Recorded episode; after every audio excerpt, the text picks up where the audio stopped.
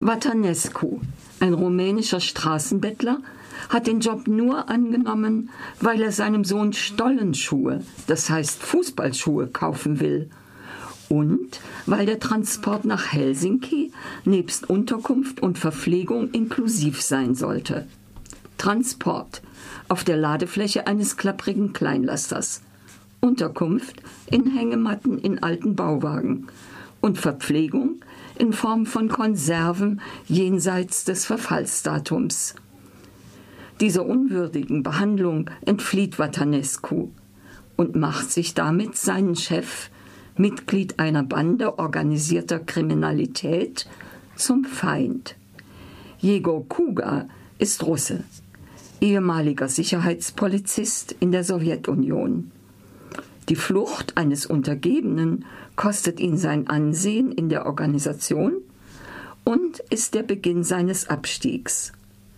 Wohingegen Watanescu über verschiedene Stationen illegaler Tätigkeiten einen unerhörten Aufstieg erlebt.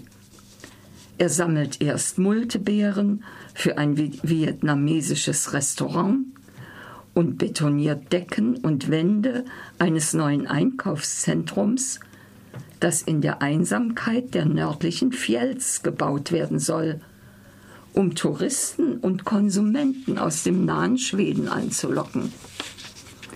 Er gerät durch Zufall in die Reihen der Ökoprotestbewegung gegen das Einkaufszentrum und wird durch die Macht der Medien zum bekanntesten Promi Finnlands, der die Zerstörung der Natur verhindert hat. Bei all dem begleitet Watanescu ein Hase, der ihm auf seiner Flucht zugelaufen ist und den er im Anzug bei sich beherbergt und der in Gefahrsituationen immer wieder zu seiner Rettung beiträgt.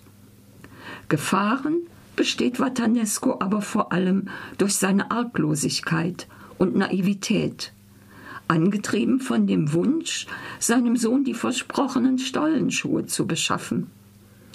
Viel Situationskomik ergibt sich durch die Sprachprobleme zwischen Leiharbeitern verschiedener Nationalität, durch Missverständnisse, die sich für Watanescu stets zum Guten auswirken. Auf der Suche nach einem Transport für die gesammelten Beeren zum Beispiel begegnet er einem Laster. Der Fahrer öffnete die Beifahrertür und befahl Watanescu einzusteigen. Sie mussten vier schlecht gesprochene Sprachen miteinander kombinieren, erst dann gelangten sie zu einer Art Kommunikation.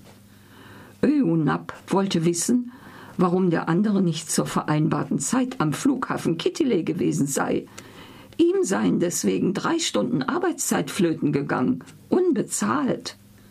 War Dummheit der Grund oder nur Langsamkeit? Warum mussten aus Polen immer solche Trottel kommen? Ich bin nicht aus Polen. Ich bin Watanescu. Ich habe Beeren. Du kriegst 45 Prozent. Önup sagte mit dem Bärengefasel, sei jetzt auf der Stelle Schluss. Du kriegst die Hälfte. Du kriegst 75 Prozent. Mein Sohn braucht Stollenschuhe. Öonab befahl ihm, die Bären endlich zu vergessen und zuzuhören. Das Einzige, worauf es jetzt ankomme, sei, das Fundament für den D-Flügel des Parkhauses zu gießen. Die Arbeit stehe nämlich still, weil Öonab mit seinem Laster die Zementpumpe transportierte. Im Fußraum fände der Pole Helm, Signalweste, Schuhe mit Stahlkappe und Werkzeuggürtel. Ich bin kein Betonierer. Ich bin ein Jedermann. Ich bin Bärenpflücker, ehrlich. Scheiß auf die Beeren. Du bist jetzt Betonierer, Zementtrottel. So stolpert der moderne Simplicissimus von einer Stufe auf die nächste nach oben, bis der finnische Präsident Simo Pavi ihn als geeigneten Kandidaten für den Parteivorsitz seiner Partei der gewöhnlichen Menschen erkennt. Hier noch ein kurzes Zitat. In der Hinsicht ist alles okay, sagte Pavi und öffnete den Tetrapack Milch, der ebenfalls zu Vatanescus Frühstück gehörte. Aber was mich interessiert, das bist du. Ich? Für wen hältst du mich? Was ist eigentlich mit euch allen los? Du bist kein krimineller Watanescu. Das bin ich nie gewesen. Weder in meinen Augen noch in den Augen des Volkes. Ich war Bettler und Anzugmann und Betonarbeiter. Du bist die höchste Form des Daseins, Watanescu. Magier? Promi? Dass der Roman neben den skurrilen Abenteuern seines Protagonisten auch eine gesalzene Gesellschaftssatire bietet, wird hiermit deutlich. Ich halte ihn für ein sehr amüsantes, informatives und äußerst lesenswertes Buch.